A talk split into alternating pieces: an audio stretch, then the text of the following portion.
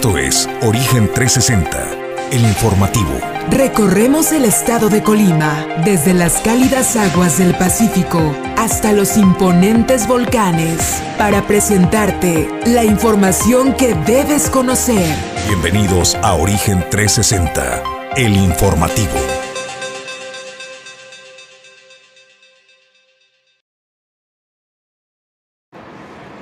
Amigos de Origen Informativo, bienvenidos lunes 18 de julio año 2022. Estamos listos desde la ciudad y puerto de Manzanillo, Colima, México, para presentarle la información de qué ha sucedido en las últimas horas y minutos en el estado de Colima, el país y el mundo. Soy Jesús Llanos, es un gusto darle la bienvenida al equipo. Edgar Torres está desplegado desde la zona metropolitana Colima, Villa de Álvarez, al frente de los controles Pedro Ramírez, en la producción general Ulises Quiñones y como cada mañana con el primer café del día, Julio César González, mi compañero de fórmula y conducción. Buenos días, Julio. ¿Qué tal, Jesús? Buenos días, buenos días al auditorio de Origen 360, que desde bien tempranito ya está con nosotros acompañándonos. Lo invitamos a que se quede en este recorrido informativo donde ya le tenemos los datos, la estadística, la información más importante que ha acontecido en las últimas horas. Vamos a hablar el día de hoy. Eh, arrancó ya también una, una firma de convenio de colaboración Cruz Roja Mexicana con donadores compulsivos, así como también le vamos a platicar de que eh, estarán también eh, la alcaldesa de Colima, Margarita Moreno, pues hizo la inauguración de este, este pasaje en el centro histórico. Le estaremos platicando de qué se trata este graffiti eh, tejido. Bueno, pues más información le hablaremos de Estel, eh, que ha dejado de ser un riesgo para las costas de Colima, pero ¿qué pasa con eh, la navegación embarcaciones mayores? Porque la operatividad del puerto comercial de Manzanillo depende, por supuesto, del arribo de los barcos. Le vamos a dar la información y en el tema editorial de esta mañana hablaremos de la CEMAR, la Secretaría de Marina Armada de México, que está de luto y lo manifiesta de manera abierta no olvida, es lo que dicen los marinos, no olvidaremos a los 14 caídos. Esto y más, aquí ahora en Origen 360, sean todos bienvenidos. Origen 360 es presentado por Grupo Jacesa, Glipsa Puerto Seco de Manzanillo, Goodward Group International Logistics Services, Cima Group, Doméstica, Limpieza Segura, Torre Puerto Manzanillo, Capital Fitness, Restaurante El Marinero del Hotel Marbella, Puerto Café, Clínica Dental Local y Centro Oftalmológico San Antonio.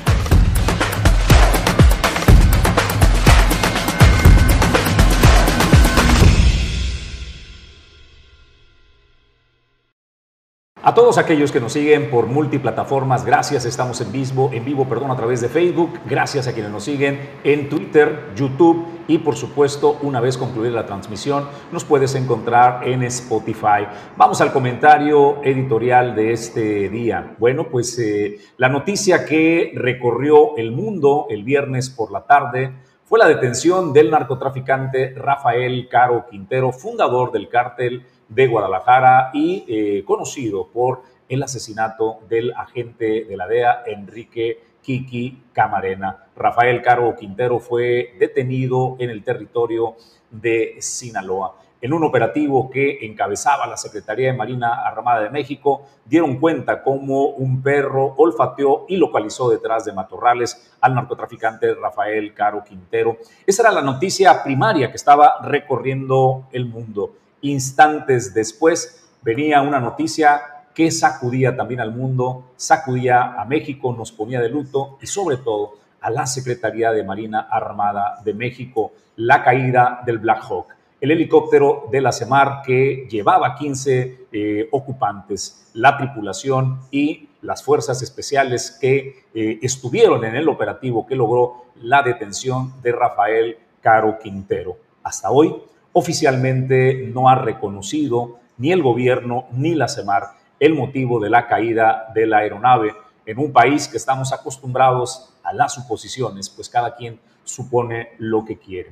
Como dato, quiero decirle que no es el primer helicóptero de la Secretaría de Marina Armada de México que eh, cae en un operativo pero es la primera vez que tiene víctimas mortales. Como dato le digo que el mayo del 2015 entre Casimiro Castillo y Villa Purificación, Jalisco, en un gran operativo que buscaban a Nemesio Ceguera, el Mencho, participaron integrantes de la Secretaría de Marina Armada de México, la Secretaría de la Defensa Nacional, la Policía Federal en aquel momento y la Procuraduría General de la República un RPG, un eh, lanzacuetes de fabricación rusa, impactó la cola de un helicóptero que derribaron. Tenía integrantes de la Marina en un operativo que eh, el crimen organizado había trazado para acribillar a los ocupantes de la aeronave, cosa que no consiguieron. Esperaban rematarlos en tierra, pero eh, los helicópteros que estaban de refuerzo desde el aire repelieron la agresión y de esa manera no hubo pérdidas fatales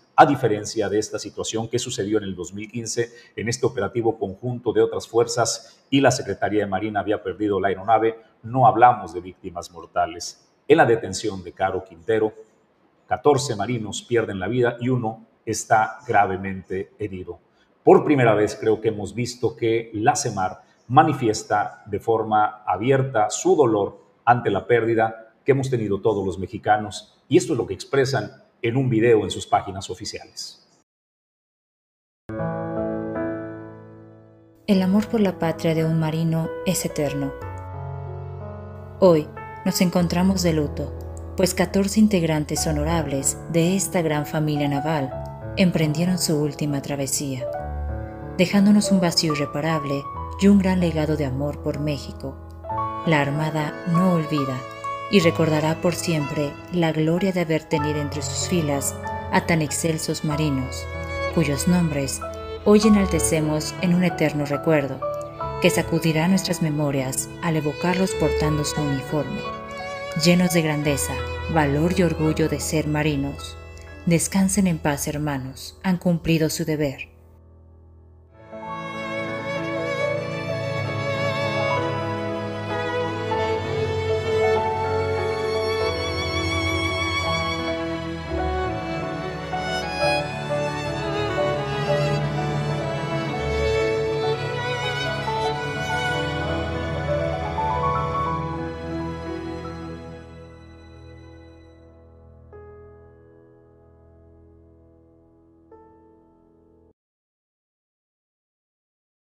Descansen en paz estos héroes de la nación que murieron en el cumplimiento de su deber en un país convulsionado por la violencia que origina en gran parte el crimen organizado en un operativo para detener a uno de los capos más buscados por la agencia eh, de antidrogas de los Estados Unidos. Se logró esta captura con víctimas mortales de 14 marinos. Hay un gran dolor que se expresa en este video y un mensaje contundente los marinos no olvidan, no los olvidaremos. Es con lo que cierra pues este mensaje de la Secretaría de Marina Armada de México, Julio César.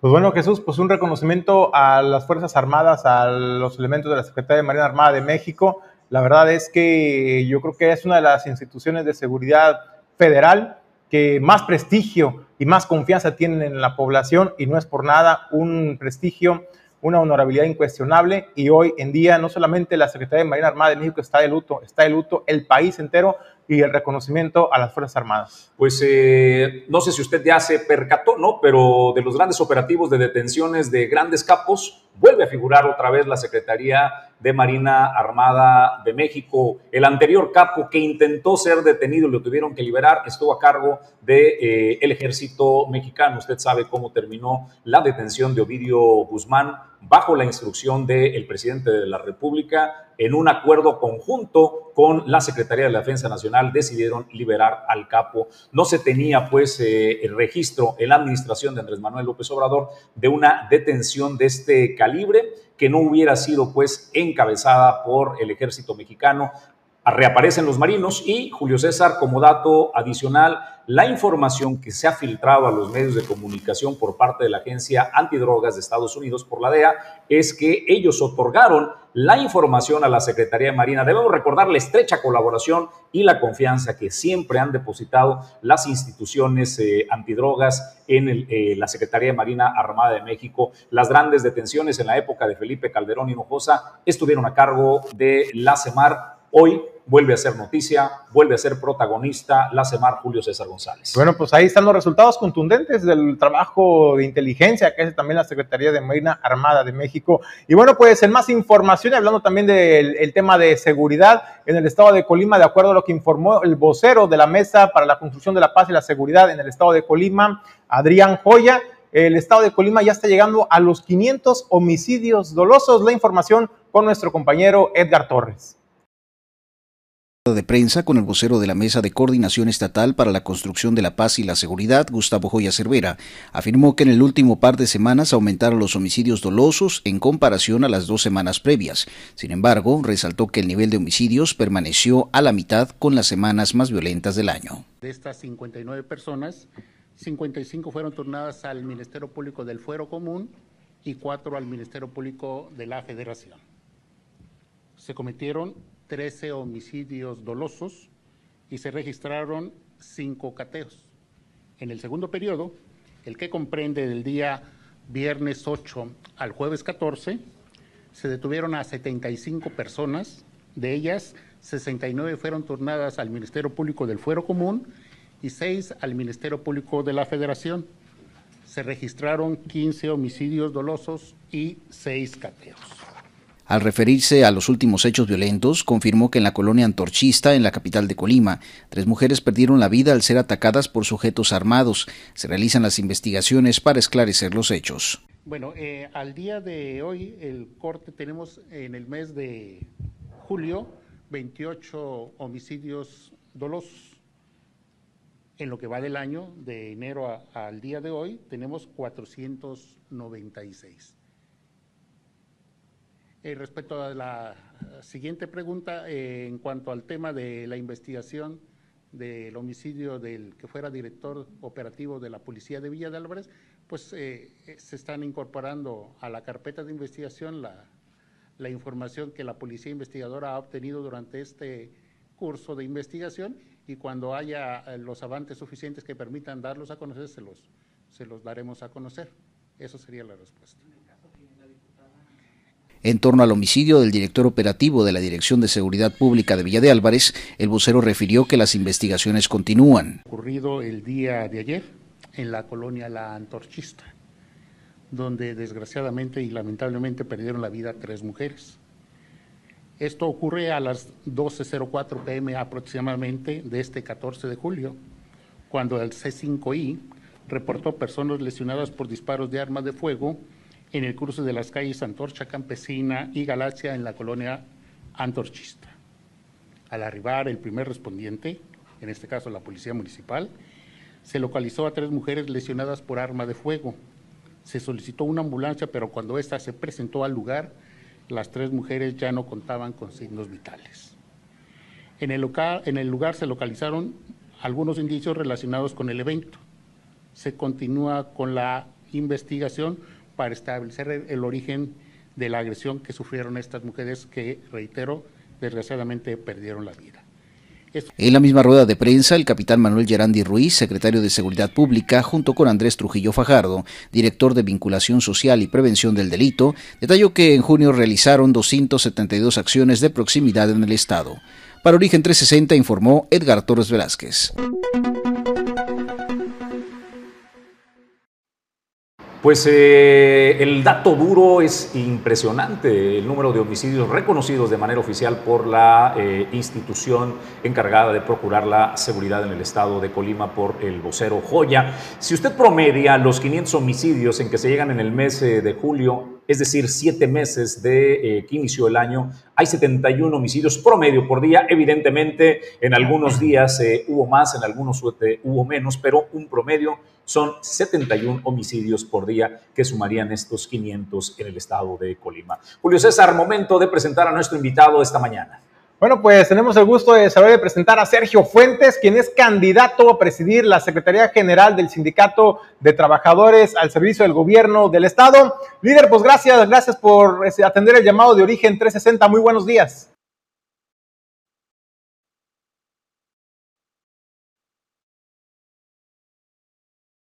Con tu audio, líder, no sé si tengas por ahí activado el micrófono, no te escuchamos. ¿Tú nos escuchas?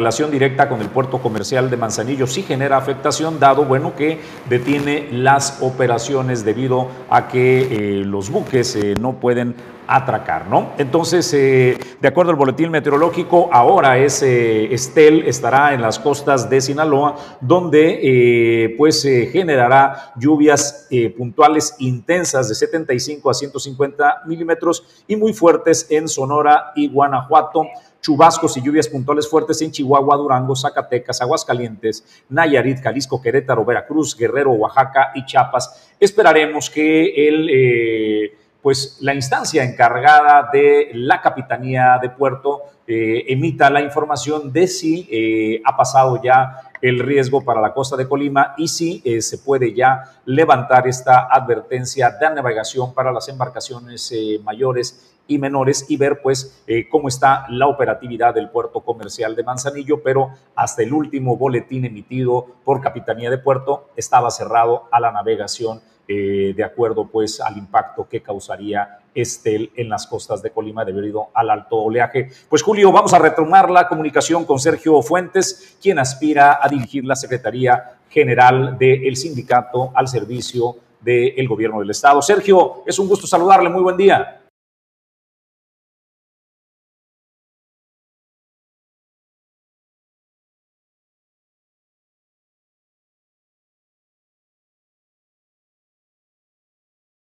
¿Cómo están eh, las cosas? ¿Cuál es la propuesta a los eh, integrantes del sindicato que usted intenta pues encabezar en la Secretaría General? Entiendo que ahora mismo la principal preocupación de sus compañeros trabajadores es el incremento, la incertidumbre. ¿Qué va a pasar con esta propuesta del incremento del 7%? ¿Usted está en el mismo tenor eh, que sus compañeros de ir pues hasta las últimas instancias para exigir este incremento del 7%?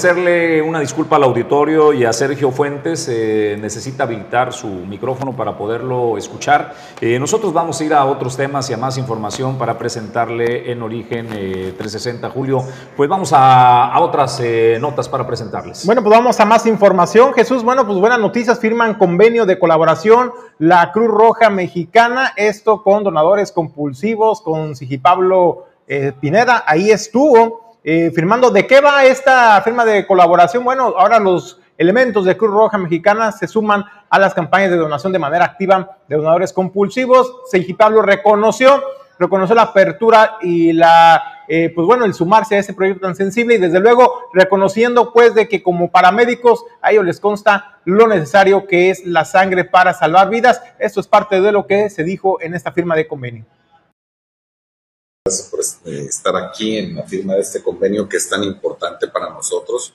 siendo la Cruz Roja la institución, pues no nacional, la institución internacional tan importante que es, pues para nosotros desde hace un par de años era de vital importancia lograr firmar este convenio con ustedes eh, para sumar a la cultura de la donación altruista de sangre. Sabemos que tienen la Cruz Roja está conformada por voluntarios que con el corazón en la mano no se piensan en atender a la gente cuando lo necesita.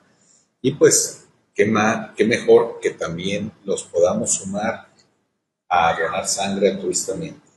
Ellos que todos los días viven pues lo que son los accidentes, las tragedias, las enfermedades de la gente, los atienden, los socorren, los transportan, pues saben mejor que nadie que muchas veces si no hay sangre se corre riesgo de que esa persona no pueda vivir.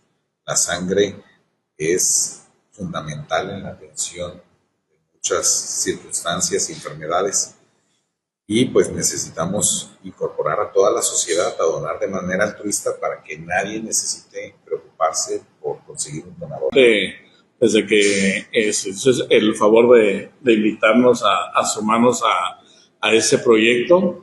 Como bien dices, pues la mayoría de nuestro personal son, son chavos eh, voluntarios que pues qué mejor es este sido de las necesidades que hay de, de, tener sangre disponible en, los hospitales.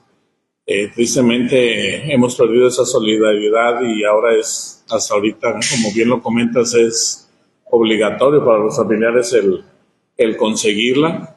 Yo espero que con la suma de, de, voluntades, pues no nada más de Cruz Roja, de otras instituciones, asociaciones y del pueblo en general, podamos lograr ese objetivo de que siempre tengamos eh, sangre y hemoderivados disponibles para quien lo, lo necesite en su momento, porque en la mayoría de las ocasiones de eso depende la vida de, de una persona y es como un seguro de vida, ¿no? Es mejor tenerla y no ocuparla a no tenerla y necesitarla.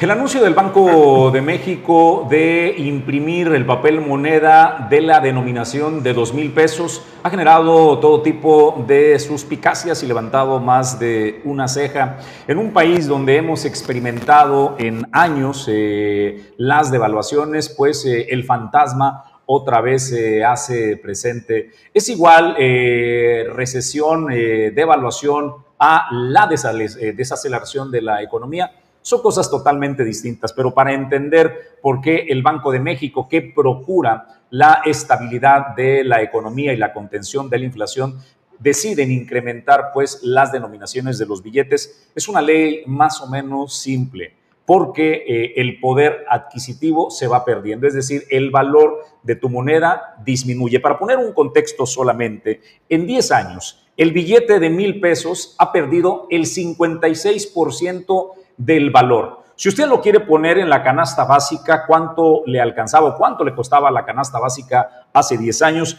En una zona rural se podía comprar la canasta básica para una persona con 870 pesos. A julio del 2022, esa misma canasta básica le cuesta 1.500 pesos por persona.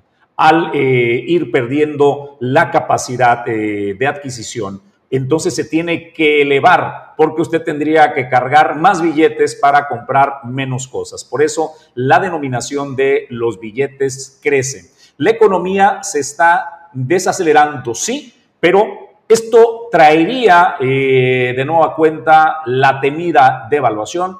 Dicen que Existe una probabilidad, sin embargo, no en estos momentos, en el 2022. Incluso los analistas dicen no sucedería tal vez ni siquiera en el 2023. En el 2024 no habría garantía de ello. Lo que se vive en este momento es una desaceleración de la economía en nuestro país. Estamos estrechamente relacionados a lo que suceda con la economía norteamericana. Por lo pronto, pues, no podemos hablar de devaluación en nuestro país y obedece, pues, la presentación de este billete de dos mil pesos a esa intención. Como ha crecido, pues, eh, el costo, la inflación, el costo de los alimentos, el costo de la vida, el Banco de México tiene que emitir moneda de mayor denominación, Julio César. Pues caramba, Jesús, creo que el dato es demoledor y sí nos pinta, pues, un escenario económico en el país bastante complejo eh, pues 2012, eh, con lo que comprabas antes este, con 440 pesos, hoy apenas con mil pesos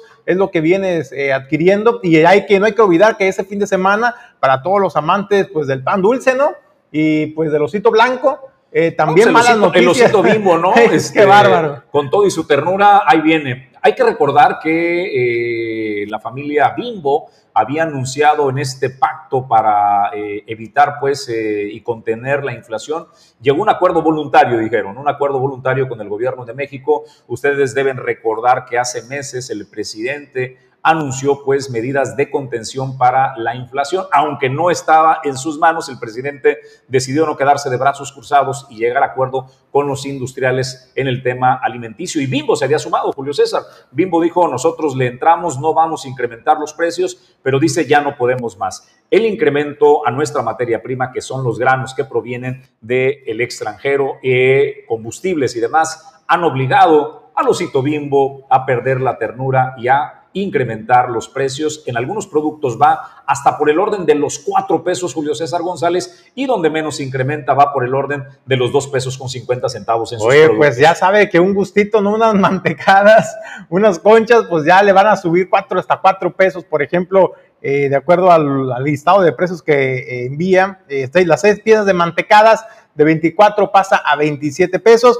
en donde sí se mantienen los precios para la tranquilidad de las familias, porque es uno de los productos que más se consumen, es el pan de caja, tanto el chico como el grande, de 34 y 42 pesos se mantiene, ese sí se mantiene fijo el precio. Sin embargo, pues sí me parece que eso es una escalada importante en los precios. También otros productos eh, por ejemplo, como el de Marinela, Tía Rosa, también incrementan sus productos y no se diga también eh, los productos de primera necesidad, como puede ser el huevo, como puede ser el pollo, la carne, el aceite de cocina también, que ha incrementado tan solo en los últimos meses hasta más de 15 pesos el aceite de cocina y desde luego todo lo que representa eso para el impacto en la economía familiar, para que usted pueda dimensionar a lo que nos referimos cuando la moneda ha perdido hasta el 56% de eh, su valor o de su valor adquisitivo en productos. Ahí lo tiene usted de manera eh, práctica y palpable en el gasto del hogar en el día a día. Pues vamos a pausa, es brevísima. Al regreso tenemos información. Le vamos a presentar la historia de esta joven manzanillense, Alicia Solís González, que eh, con 17 años de edad está en la selección nacional de voleibol de la sub-19 y que nos está representando en estos momentos, está ya concentrada en Oklahoma y eh, representará pues eh, a México acompañada de 11 compañeras de otros puntos de la República Mexicana. Le cuento la historia de esta manzanillense y de su orgullosa familia después de la pausa.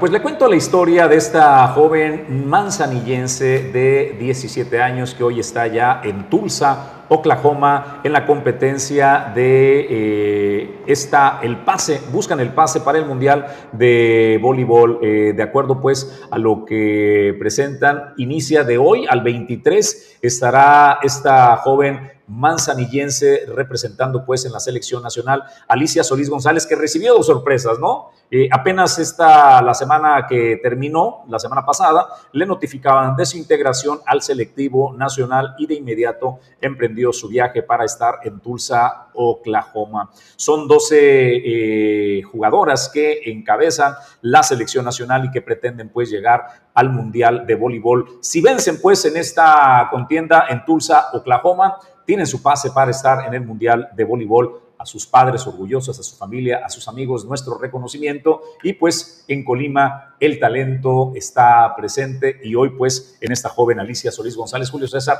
se hace presente. Bueno, pues toda la buena vibra, ¿no? Para el talento manzanillense, el talento colimense que están poniendo en alto el nombre del estado de Colima. Pues vamos a otros temas, Julio, más información que pues, tenemos. En más información, Jesús, pues también Sigue Pablo Pineda, quien es el presidente de Donadores Compulsivos, pues habló, habló que se ha tenido una muy buena campaña de donación donde ya a después, posterior de la pandemia, se ha retomado con fuerza estas campañas, realizándose una cada jueves de la semana, teniendo a veces, en ocasiones, pues hasta cinco donaciones por, eh, por mes y lo cual dice se ha incrementado la conciencia, la cultura de donación de sangre y escuche cuál es la meta a alcanzar en este año.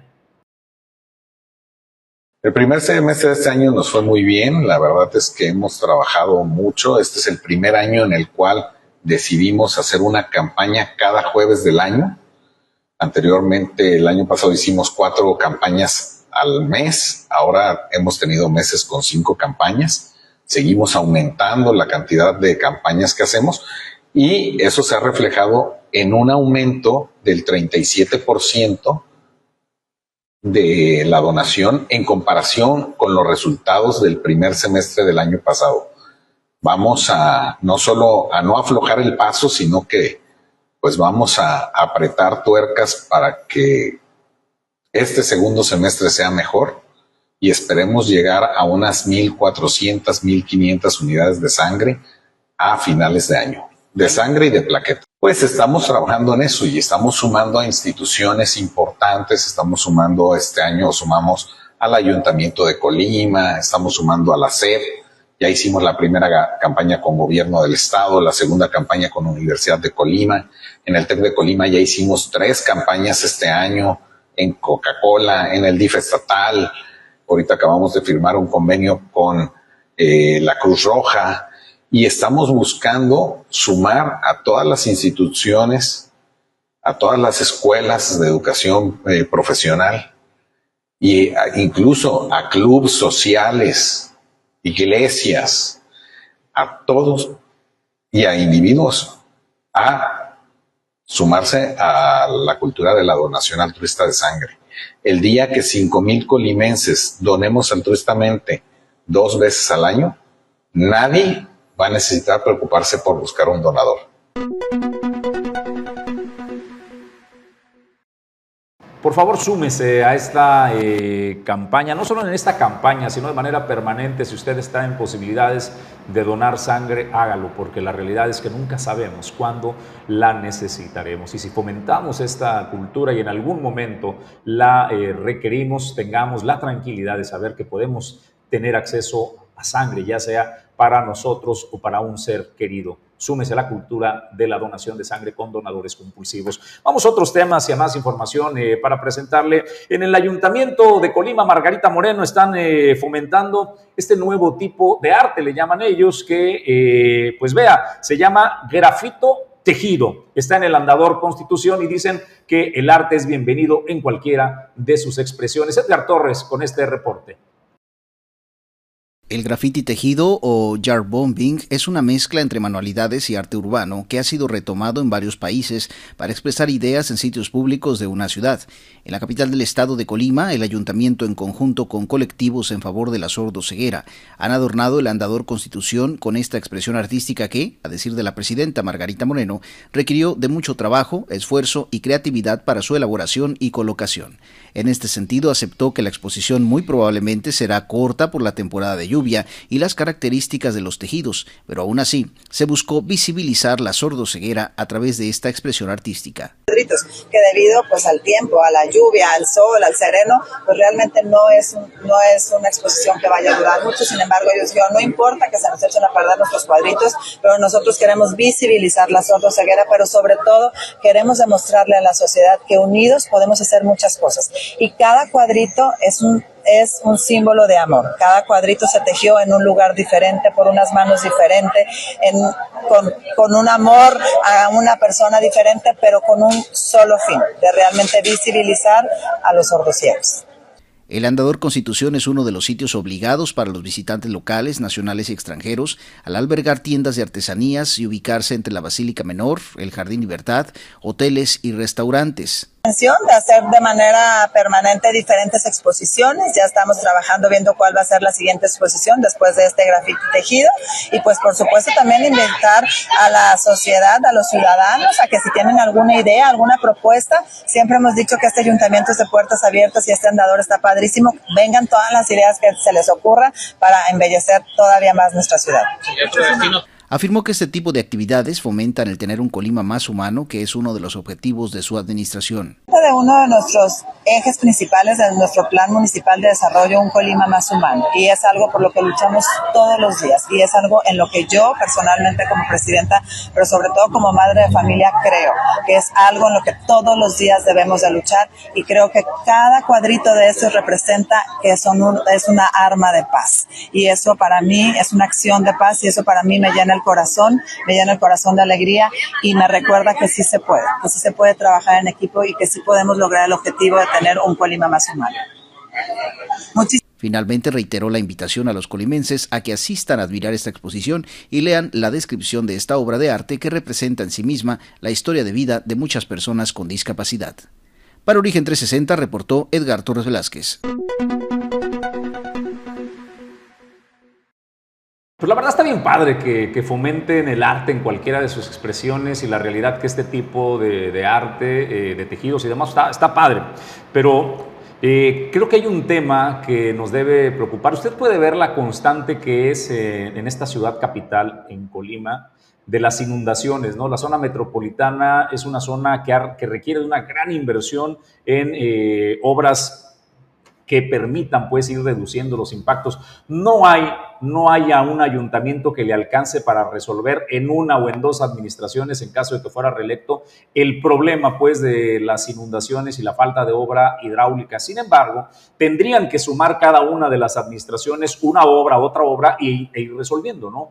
Yo recuerdo que la última gran inversión que se realizó pues para atender en puentes y demás fue en el gobierno municipal de, Mario Andiano. De ahí, eh, José Ignacio Peralta hizo otro puente pequeño como alcalde de la ciudad de Colima. Y lo que vemos ahora mismo, Julio César González, es que ante la crisis de recursos que tienen los ayuntamientos, el caso de Margarita Moreno, no le queda otra que andar inaugurando pues eh, obras de pintar bardas, de remodelar espacios chiquititos y de este tipo de cosas, de obras que resuelvan problemas y necesidades reales de los colimenses, de eso no se ve absolutamente nada, Julio César.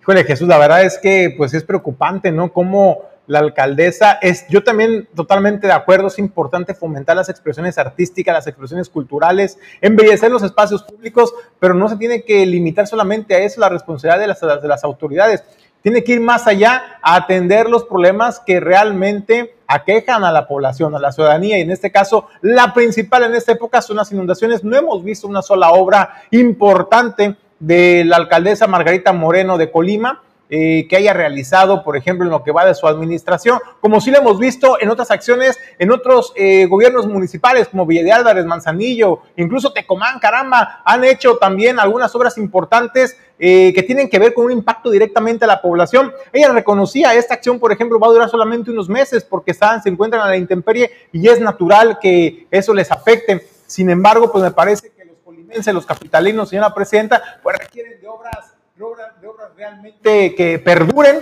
y que realmente tengan un impacto más allá de que se vea bonito, un impacto, una utilidad a la población. Y yo me pregunto, pues, ¿qué obras, qué acciones ha realizado Margarita Moreno para atender estos problemas que adolece los capitalinos? Honestamente, se lo digo, no se me viene ninguna a la mente de importante eh, de una infraestructura, de una inversión significativa para mejorar la infraestructura en la capital del estado. Pues eh, Julio, vamos a reportes de, barrio. Nos enviaron la situación en que se encuentran varios eh, miradores en el puerto de Manzanillo. No es un tema solamente de esta administración. A lo largo de muchas administraciones los miradores se han puesto pues eh, como una zona de entretenimiento para los de casa y para los visitantes también, ¿no? Aquí no se le antoja estar contemplando el atardecer o ahí pues eh, escuchando el sonido del mar y echándose este, una, una, cerveza. Vamos con las imágenes de los miradores, por favor, Pedro. Ahorita vamos con la, de, la del chupódromo. Esas primero, gracias. Eh, en estas imágenes de los miradores, mire lo que hacen, ¿no? Esa intención de ir a disfrutar de la playa ocasiona este tipo de cosas basureros eh, saturados, no le da abasto pues eh, la limpieza. Y ese es un tema de, cultura, es un tema de que las personas que van a disfrutar de los miradores, bueno, pues se lleven eh, su, su, basura y pues la limpieza que proporcionan en la zona de playas, el ayuntamiento no da abasto, Julio César, y estas son las condiciones en que los visitantes y también los de casa encontramos los miradores, porque la gente agarra de esparcimiento y como chupódromo no, para ir este, a relajarse. Las tiendas de conveniencia en su agosto alguien dijo, bueno, es que buscan estratégicamente el estar cerca de playas y miradores para vender sus productos. No sé si verdaderamente esa sea la estrategia. Las tiendas de conveniencia como Oxxo y como Kiosco, lo que realmente buscan es estar lo más cerca de la gente, eh, no necesariamente cerca de la playa. Que la gente utiliza pues la cercanía para comprar, ir a hacer eh, el consumo en las playas, bueno, esa es otra, es otra cosa. Que estaría padre que hicieran una campaña de cultura y de limpieza, pues eh, las tiendas de conveniencia, dado que los productos que ellos venden, sus bolsas y demás, terminan ensuciando las playas. Ah, ese es tema por separado, Julio. Oye, Jesús, pues mínimo que se cooperen, ¿no? Con, y no digo con el ayuntamiento, que se cooperen con la población y que pongan tambos en, los miradores particularmente. Sabemos, eh, usted vio ahí en las fotografías, hay unos tambos realmente de capacidad muy limitada que con dos, tres carpetas de, cerveza como las que vimos que estaban tiradas en la zona de playa, pues con eso se llena y la gente que hace llega y empieza a amontonar la basura en los miradores. Eso si bien les va, si les da a entender la cultura de estas gentes, porque también hemos visto cómo los dejan en la, zona de playa, en la zona de arena y esto genera un foco de contaminación importante. Eh, luego la gente se molesta, Jesús, al decir, es que vamos a visitar, fui con mi familia el fin de semana al mirador o a la playa y era un cochinero, es que no limpia, el ayuntamiento no limpia. No, señores, no es la autoridad, somos nosotros como sociedad que no entendemos y no terminamos de entender que cuando tenemos una acción antisocial como esta, nos estamos perjudicando a nosotros mismos. No solamente estoy hablando de la imagen que se ofrece a los visitantes, sino también la calidad, la calidad del agua que estamos generando también, porque todos esos desperdicios al rato van terminando en el mar y ya sabemos, se lo hemos platicado hasta el cansancio, cómo afecta esto a la fauna y a la flora marina. El llamado pues a las personas, más allá que del ayuntamiento, a las personas a hacer un poquito más de conciencia, ser más empáticos también y como decía, como dice el dicho, una ciudad limpia no es la que más se barre, sino la que menos ensucia. Y luego Jesús vienen las molestias, ¿no? Porque ya hay molestias en redes sociales, arremeten contra el ayuntamiento de Manzanillo diciendo, ¿cómo es posible que me quieran multar porque fui a tirar la basura o la aventé al cauce? Señores, responsabilidad. El ayuntamiento de Manzanillo ya empezó a aplicar multas el día de mañana, si usted acostumbra o es de las personas que llevan su carpeta de cerveza, va con sus papitas, con la botana a la playa y de manera cochina las deja ahí, pues si es sorprendido, lo van a multar y no hay quien le quite esa multa. Entonces, evítese, evítese eh, primero vulnerar la, economía familiar y después pues, pasar un mal rato. Hay que ser consciente. Yo sí diría que si hay una responsabilidad del ayuntamiento, Julio, eh, que incrementen la capacidad para que la gente deje la basura. Si ya se saturó el bote, dices, bueno, ¿dónde la dejo? ¿No? Este, si tienen la oportunidad de que haya depósitos para la basura, bueno, podrían reducir la intención de que la gente la deje botada en la calle, al menos que haga ese ayuntamiento, ¿no? Que incremente su capacidad para limpiar y desalojar esa basura o al menos para tener depósitos. Pues vamos a otro tema, Julio, relacionado al reporte barrio y a ver qué te parece esta propuesta. Ahora sí, señor, este, don Pedro, mire, este se ha convertido ya en el chupódromo oficial de Manzanillo. Está a un costado del centro comercial Punto Bahía. No sé si, lo podamos contabilizar en cientos de, autos o en decenas, para no exagerar, Julio, pero como usted puede ver ahí, eh, se ha convertido en lo cotidiano de todos los días. Ahí van eh, personas jóvenes a convivir en su auto.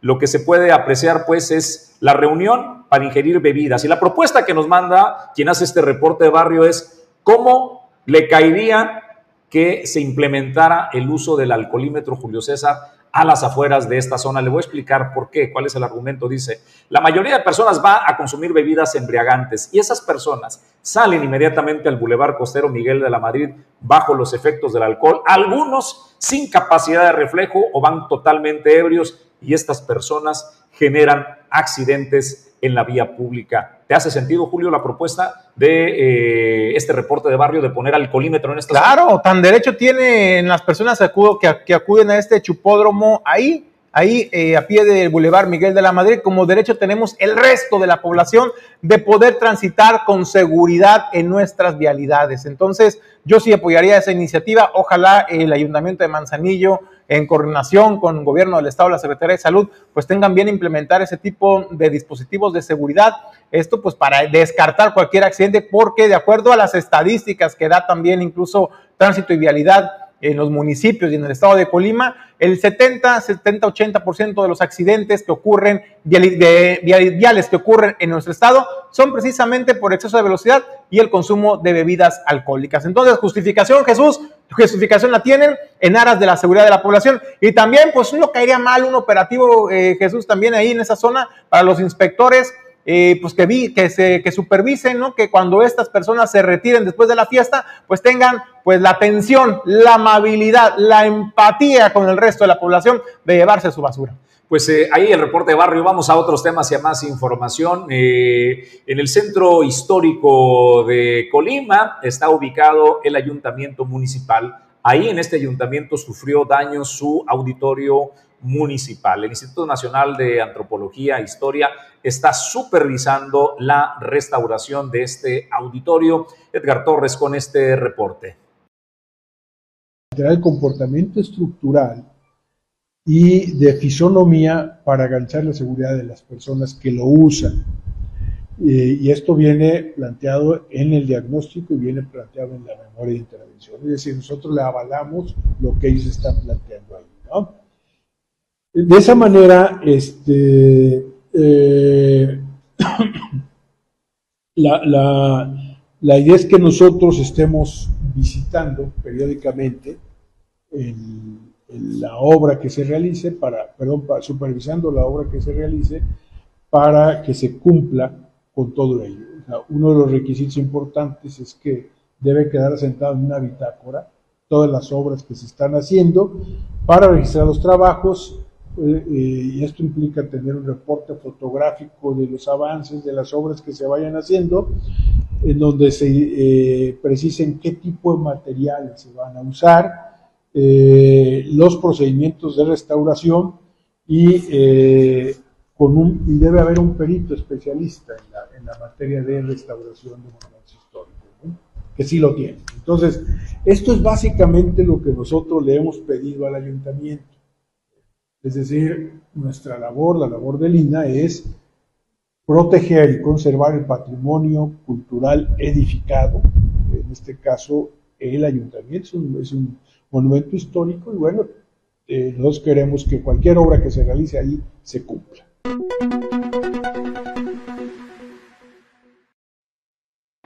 Bueno, pues estamos de regreso en el informativo de Origen 360. Es momento de darle la bienvenida a la delegada de programas para el bienestar en el estado de Colima, Viridiana Valencia. Qué gusto saludarle, Viri. Buen día.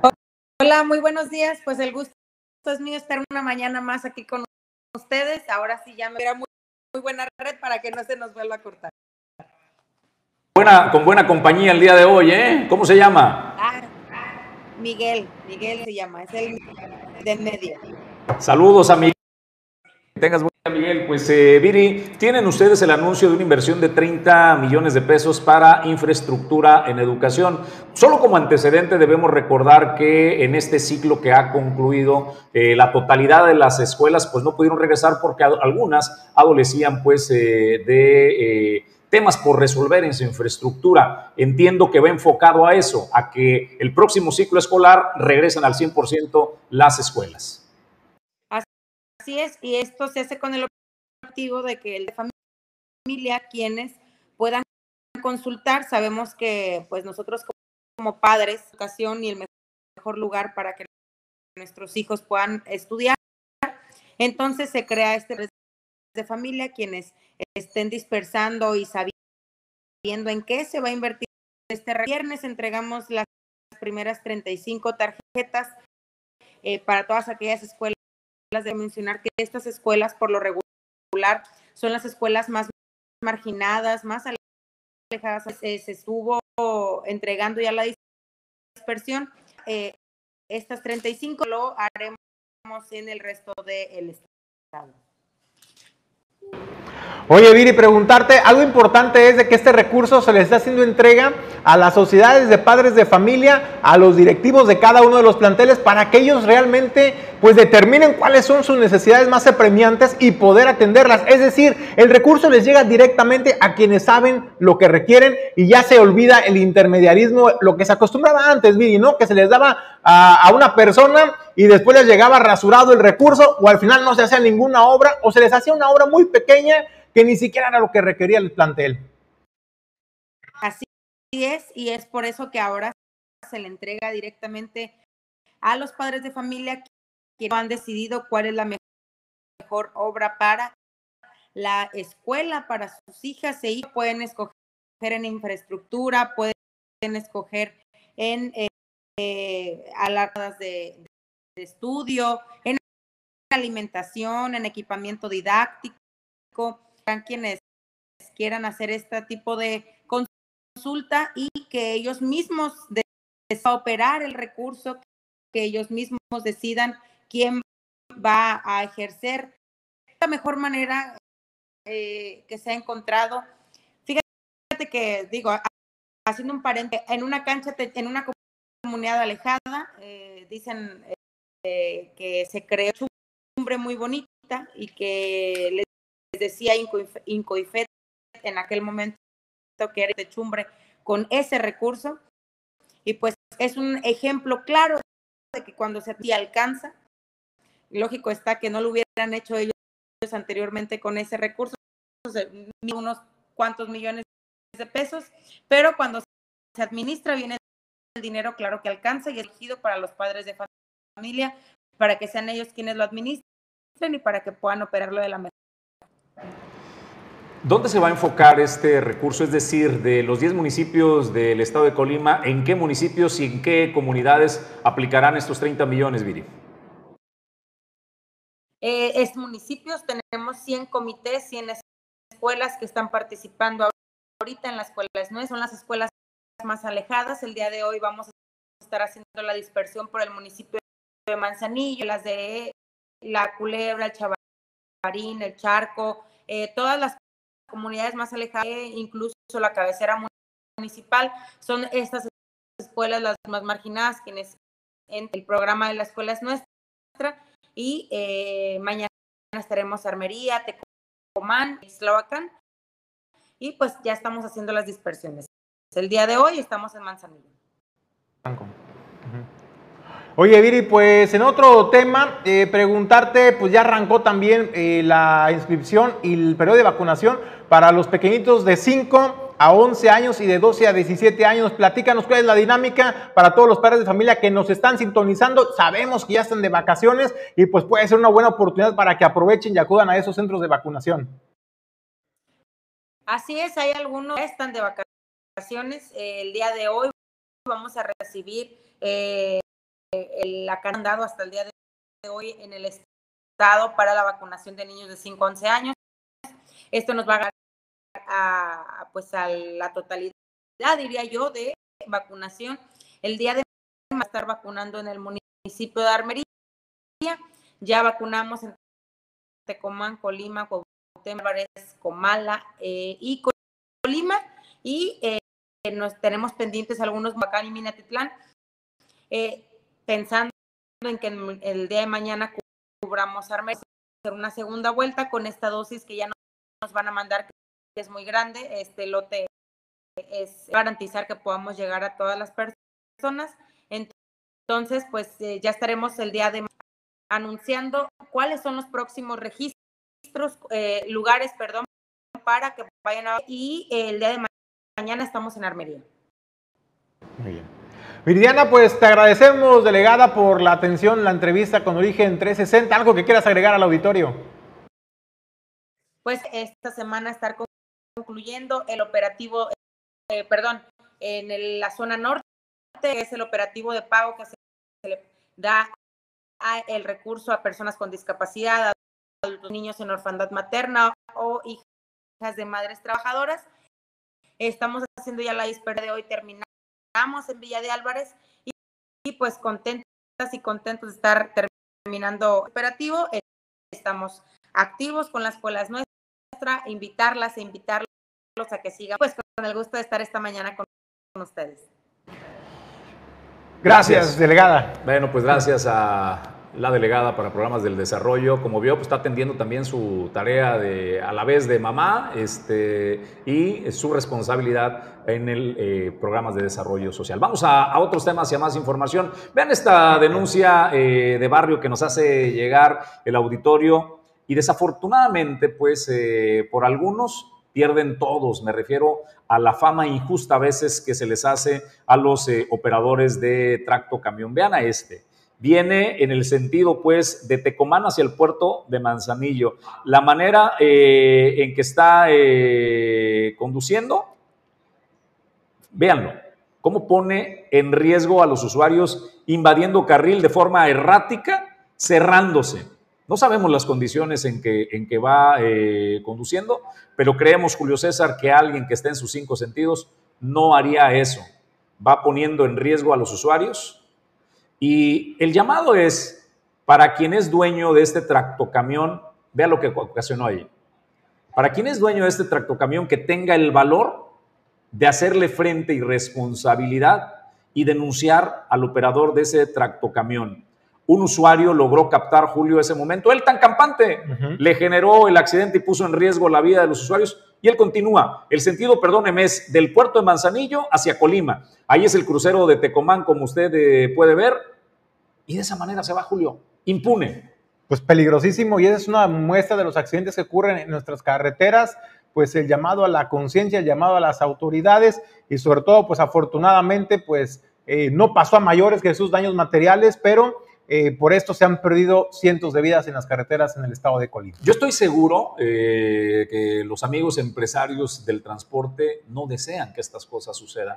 Y estoy seguro que el operador del tractocamión no estaba en sus cinco sentidos. Por eso digo, señores propietarios de las líneas de camiones, hay que tener el valor y bajen a ese operador, a ese conductor y preséntenlo ante las autoridades. Creo que eso hablaría muy bien de este gremio que, insisto, se esfuerzan, trabajan para que el país se desarrolle, pero por operadores como este les hacen fama y dicen, así son los eh, operadores de camión, no todos, ¿eh? hay algunas excepciones deshonrosas como esta que creo pues que deberían presentar ante las autoridades. Vamos a más información, eh, Julio.